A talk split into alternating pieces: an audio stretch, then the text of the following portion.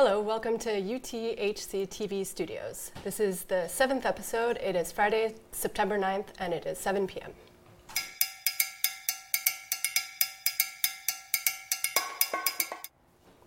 Hi, my name is Lisha. I'm here with Carmen, and we're doing the English segments uh, together this year at UTHC. Uh, Carmen, let's talk about what's going on in the trails. Yeah, there's been a lot going on today, and uh, we don't have a lot of new information. The good news is apparently we're having more information on the app now, so things are uh, starting to get more normal. Uh, so, as of now, the race started six hours ago, and the sun has gone down. We are heading into the night portion. It's been a really hot day. We'll be talking about that a little bit later on.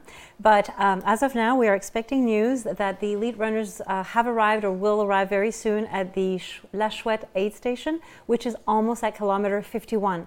From there, it's a pretty easy, down, mainly downhill course, another 10 kilometers down where they can get access to their drop bags. And uh, we might get some of those results as we speak with you right now. And uh, here is a leaderboard standing.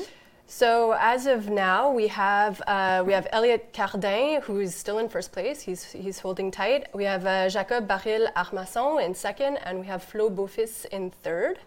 Um, that's that's been pretty pretty constant. Um, and same thing for women. We have Mylène Sansouci, who's seventh overall right now, who's still leading the pack for the, the women, and we have Priscilla Forgy, who's who's uh, jumped into second and uh, she's four minutes behind the leader, and then 25 minutes behind her is Geneviève Asselin Demers, um, who's never run at night. So as we're going into the night portion, uh, we're, we're all we're all uh, uh we, are excited to see what's going to happen with yeah. that because she's she's running really well, and and uh, she is, is, this and is this is going to be yeah, yeah, a test for her. Yeah.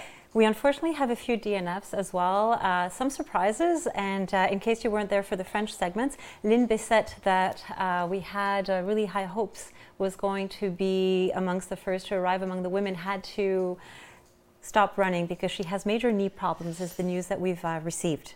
Yeah, and we have uh, Claudine Soucy, who was also, uh, uh, she started very strong and she was looking very good, who uh, after Morios, after the climate Mourios, she was having some stomach issues. Yeah, and that's real heartbreaking because we really were hoping to see her yeah. Uh, make it strong to the finish line. And um, talking about uh, stomach problems, we've been hearing a lot of problems on the trails today because of the heat. So some people have had stomach problems, some people have had cramps. Yep. And apparently, the weather has even angered the wasps. There has yeah, been there's wasps. Uh, yeah, there's, there's wasps, wasps, and a lot of runners have reported actually being stung by wasps. So we yep, never know what's going to happen. yep. Um, we also have uh, Molly Hufford, who is uh, she was also a contender. She was in third place for a while, who who had to drop, and uh, Victor Larocque, who who was one of the the hopefuls, who uh, who dropped out. Yeah. We don't know the reasons for all of them, but we will let you know as we find out more information. And now let's go back to the weather because it's been a really hot and humid one, and uh, right now the temperatures have uh, dropped markedly now that the sun has gone down. And so, uh, Lisha, what do you think is going to happen now? Is that going to be a positive or a negative? Well, it's a it's a drastic. It's quite drastic. Uh, it's it's uh, it's been hot today, and I think overall it'll probably be a, a, positive for, for most of the runners, just because you could you could always put layers on, but you can't necessarily take layers off and. Uh, but it is the night portion, so there's always there's always a it's a different bag of tricks when you're going into the night portion. Yeah, for sure. And as you were mentioning, some of our uh, some of our leaderboard actually have never run at night, so this is going to be quite the test. Yep. Um, do you find that because you have more experience in this? I've actually never run uh, at night, but do you find that it's easier to run at night usually, or harder? Um, I, I, I, find I, I, I, quite enjoy running at night. Um, I, I, took a liking to it. Uh, at first, I think I was I was really apprehensive and I didn't know what to expect, but I find it quite calming. Um, through difficult sections, especially because you can't really see how difficult things are, and it's it's kind of you just see what's what's really in front of you, in front of the spotlight. So there's for me, there's something really calming about it. Um, I imagine I imagine other ultra runners enjoy it as well. So we're hoping that yeah. it's going to be mainly a positive, positive, effect for most of the runners. At least um, there won't be that problem with overheating. That's right. Of course, some of them who might be a little bit wet from having been so warm today, I hope that they have uh, enough. Uh, they, sh- they should have their, their gear and their packs. Yeah, so we checked all of them. Settled. yeah, that's right. Uh, so, and just to mention, yeah, once they reach La Chouette, uh, there's a bit of an easy portion uh, that is going until they have access to their drop bags. So, for yep. most of them, they will have access to uh, clean, dry clothes. Uh, it's a 230 meter elevation gain in that yeah. next portion, but more than double that. That's right. Downhill. It's not a significant climb, but it's a it's a nice uh, it's a nice downhill. We we asked Marianne just before jumping on here, and Marianne she said, Hogan. "No, no, it's a fast it's a fast section and it's a fun section." So yeah, she does it at 20 kilometers an hour. That's right. So. and speaking of runners uh, yeah. and runners who know the trail very well, we yep. have a very special guest once again at UTHC TV today. We have Marlene Côté. And Marlene Côté, for those who might not know her, is a very seasoned trail runner herself. She knows everybody in the community, uh, and uh, she is, uh, you know, has run pretty much every trail uh, race, I think, in, uh, in Canada at least. And she's passionate about it. And she has been a race director here at Evenement Harricana for the past six years. And we'd like to welcome her here with us today. Hi, Marlene. Welcome. Welcome. Yeah, thank you. Thank you. I think we we fact checked just before. Is it seven years that you've been race directing? Six years. Oh, six. Okay. Yeah, okay. Since uh, tw- 2017. Ah, okay. Yeah. Okay. Mm. We counted it on our fingers. We did. yeah, Me too. We felt, yeah. so, Marlene, you just came back from UTMB. Yes. yes. Um, so, both as a runner and as a race director, you, you go in with with uh, uh, two Is it on? We're good. We're rolling. um, We've so done yeah, this before. and take two. Um, so you, you go into these races obviously with with the, the race director hat on, but you're also a runner. So what what was your what was your takeaway as a runner coming back from UTMB? Actually, it was a really uh, interesting and very uh, a good experience for me. It was a dream for me to go there. You know, it's a, such a big race. Uh, yeah. There are so many runners from all over the world. It's mm-hmm. so well organized. So I was uh, really happy to have the chance to live and experience that. And uh, yeah, as a runner, uh, yeah, it was a really great experience. You know, with those mountains uh, and uh, with all the people you can meet, and yeah, it, the vibe was perfect, and mm-hmm. I really liked it. It was really hard. It, uh-huh. it, it, has been a while since I've run such a long distance, so I did the CCC, the 100 kilometer. And yeah, I forgot how hard it was. Oh yeah. and I talked a lot about the UTHC uh, 125k runners during my race. Mm-hmm. I was, mm-hmm. oh my God, they are gonna do 125k. it's gonna be yeah. so hard. So why? So I, I, I talk about my uh, about the runners during my race, and uh, yeah, I had some empathy for uh, what they are doing now. what they're going through right now. It's a good perspective. Mm-hmm. And of course, you also went there with your race director hat, yeah. and I had the opportunity of actually doing a trail race with you in April. We traveled together yeah. with a couple of other friends as well. Yeah. Uh, one whom you've met already. He's a journalist here as well, uh, Vincent. Mm-hmm. And we went to Sedona and yes. did a two-day trail event. Yes. And I remember you not only enjoying the running because it was beautiful running there. We all enjoyed ourselves, but you taking down a lot of notes and takeaways as a race director, things yeah. that you thought were neat ideas and things that you thought were uh, things that maybe we could do here. Yeah. And I was wondering, yeah. did you do the same thing at UTMB? Oh yeah, I mean, sure. Of course you did. Sure, yeah. So it's uh, always interesting to uh, see how the other are organizing their race. Uh, it's you know it's it can never be the same. We all mm-hmm. have our um, um, the way to do things, and uh, we don't flavor. different factors too. Yeah. The, the, not the same uh, uh, challenges, mm-hmm. as I may say. And uh, but yeah, I took notes, I took pictures during the race, and uh, I I tried to remember things. Or it gave me a lot of ideas. But actually, it's true that we cannot do everything. But you know, sometimes we have ideas, and it takes a few years before we are able to uh, to realize them. So yeah, it's always very inspiring to travel and see. Uh, do you want to uh, share yeah. one with us? Maybe an idea that you're thinking might be yeah. a good idea. It's uh, so you know. Uh, uh, do you say that in English? Uh, the devil is in the detail. Yep. Devil's yeah. in the details. Okay. Yep. Absolutely.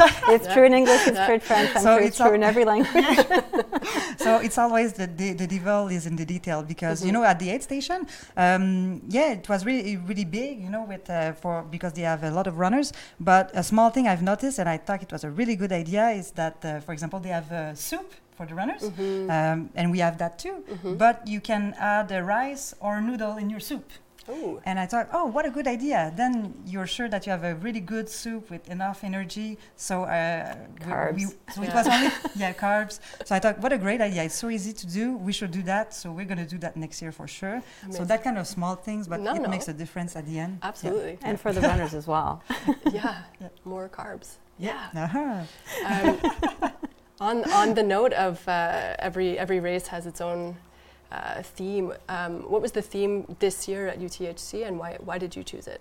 Yeah, well, so yeah, as you said, uh, we have a team every year. Mhm. It uh, gives us uh, the opportunity to uh, uh, to develop the race and uh, think about uh, some issues about the trail running community and try to find new ways of doing things. Mhm. So in the past years, we've had the team, for example, of the youth or uh, uh, ecological yeah, uh, nice. ecological uh, environment uh, team. Right. And yeah. uh, so during those years, we've done many things uh, to develop, for example, our uh, the way we uh, organize the race uh, in an en- environmental way. Yeah. And this year, we wanted something a little bit uh, lighter. Mhm. Uh, it's uh, we are after COVID. Mhm. Uh, it has been two uh, more difficult years, Mhm. uh, more serious, uh, more intense. So we wanted something a little bit lighter and fun. And so we were thinking about it, and we, um, yeah, so we wanted to talk about uh, the discovery, um, how much uh, trail running can um, makes us discover new things about Mhm. ourselves, about the uh, the region we are uh, tra- Mhm. uh, traveling to. Now that we Um, can travel again. yeah. yeah, exactly. So there are so it's uh, such a rich um, discipline and Mhm. activity. There's so much to discover with uh, trail running. So we wanted people to think about that and reflect on uh, on the discovery theme. And uh, yeah, we are really happy, and it, it made us. The opportunity to have to make great links with uh, Mathieu Blanchard, which is Yeah. uh, our uh, honorary president, uh, who Mhm. discovered trail running with us here. So so, and he, he, he has done a, a, um, a podcast with us about this team uh, two, year, two weeks ago. It was really interesting. So, yeah, it's, uh, it's fun because it, it's more philosophical Mhm. and it gives us the opportunity to be a bit creative too. Mm. So, yeah, this is a discovery. So, think about all what you've discovered through trail running. So, this is um, the question uh, I ask people uh, this weekend. Yeah, and we're all very glad to be discovering things again. yeah, rediscovering. Discovering yeah. and, and to have a rediscovering. light-hearted, um, a more light-hearted attitude. Speaking of which, I think I heard you say that that was the reason why we didn't really want anything too new this year. We just wanted to be able to be a little bit more laid back about things. Yeah, exactly. So uh, there are no big changes this year. We have uh, the same races, the same uh, 10 races that we've had uh, last year, but we have more runners Mhm. and we wanted to um, improve all the services we are giving. So uh, we put a lot of emphasis on the aid stations this year. Mhm. Uh, and also on the main site, on the we have a big show tomorrow uh, with a music group. who That's is, right. yeah, so we want people to have fun and do a big party. So yeah, so this is the idea this weekend to uh, to bring the community together, to have fun, to meet, to to reunite. yeah, to yeah, exactly. So yeah, that's the idea, that's the spirit. And w- aside from, from noodles and rice and soup for next year, do, are there any uh, are there any hints as to I mean, we look forward to those. I'm looking any forward cool to that. changes we're, we're looking at as far as uh, as far as the races, new new distances maybe, or Yeah. So uh, uh, yeah. So we're gonna uh, we're gonna uh, wait before this edition uh, uh, closes before uh, think about uh, new changes for Yeah. next year. But yeah, we have a lot of ideas. bet. yeah. But we have to make some decisions with the team and everything. But yeah, but what is changing is that uh, we have new events. I don't know if we've talked about it. Yeah, we were gonna ask. Yeah. Yeah. But please do talk to Yeah. us Yes, about these new do. events. elaborate. So yeah, so uh, Ultra Trail Harricana is growing and improving, but we also want uh, to uh, yeah create new things, new events, uh, and uh, so we begun this year to organize a new event, which is Mhm. called the Trans Charlevoix. It's a Mhm. stage race, a linear stage race. For those who don't know what is a linear stage race, is a it's a so it's a multiple day race where the the camp is following the athletes uh, each day, every day. Um, so we've done this stage race last week, and uh, with Joanny Saint Pierre, who is the uh, new coordinator in our team. It Who was amazing by all yeah, accounts. great, great Yeah. success. yeah, Great very success. big success. Yeah. successful. Yeah. So in first edition, a big success. We are really happy. So there's a lot that will be going on with this new race That's for the next cool. Great. Yeah. And that's Great. a more accessible way of running for certain people as well. Like people who want to try longer distance, like this one is 100 kilometers over three days. Mm-hmm. yeah, exactly. So 100 kilometers over three days is more accessible for many runners who are not into running 125 without sleeping over a 24 mm-hmm. or 25 hour period. So that's really cool. It's a great way of including more runners Yeah. and of broadening the trail running community. Yeah, so yeah. yeah, And I'm excited about that. Yeah, yeah. And the idea is one day to be able to cross the whole region of Charlevoix for uh, five or six days. So yeah, Ooh. so uh, yeah, we have vision for the future, and it's going to be so fun. Joanny has work for the future. yeah, she has to. yeah. Is there, are there, do you have any plans to maybe, um, with Evenement Harricana, there's, now there's two, there's two major events in the books. Are there, are there potentially other races that you want to create? You do want to see know where it. I'm going? You want, to know we want a everything. scoop. yeah, but we have already announced it because we uh, we were planning on organizing it uh, last summer. Mm-hmm. Finally, we decided to uh, do it next year in 2023. But yes, next summer we're going to have a new event too Mm-hmm. at uh, the Massif de Charlevoix. It's going to be a different event with uh, smaller distances, and it was it's going to be um, an afternoon and night event, so a more uh, festive. How do you say that? Yeah Festive. Yeah. festive um, yeah trail running event with um, yeah music shows and beer and sunset uh, is going to be Amazing. yeah it's going to be a real Fantastic. fun yeah That's really cool. It'll be once again a new way to help people perhaps ease into nighttime running. Mm-hmm.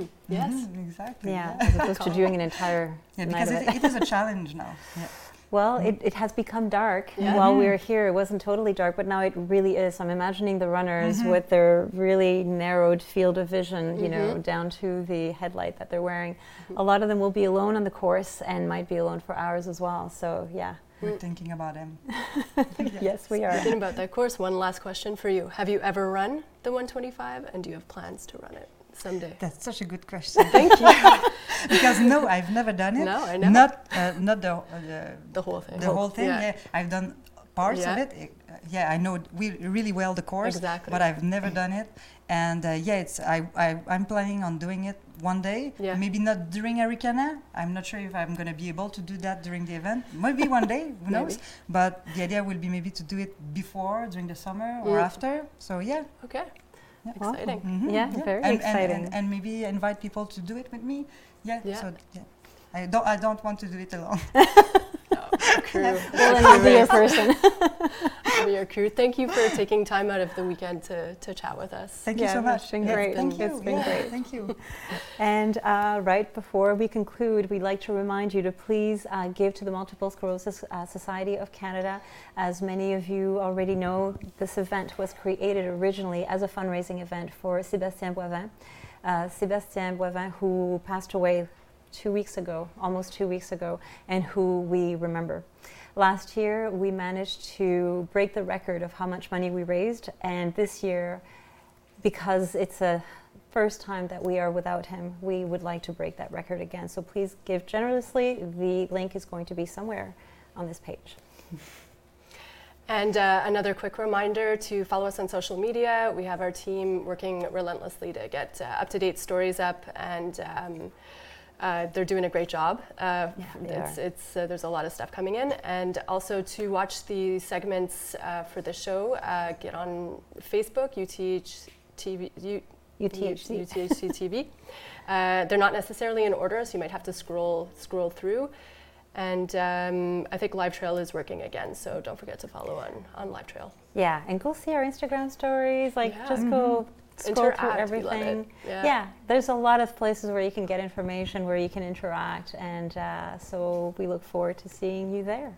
And the next segment is going to be now in uh, less than 40 minutes, so we have two more segments left for today. Please join us back at 8 p.m.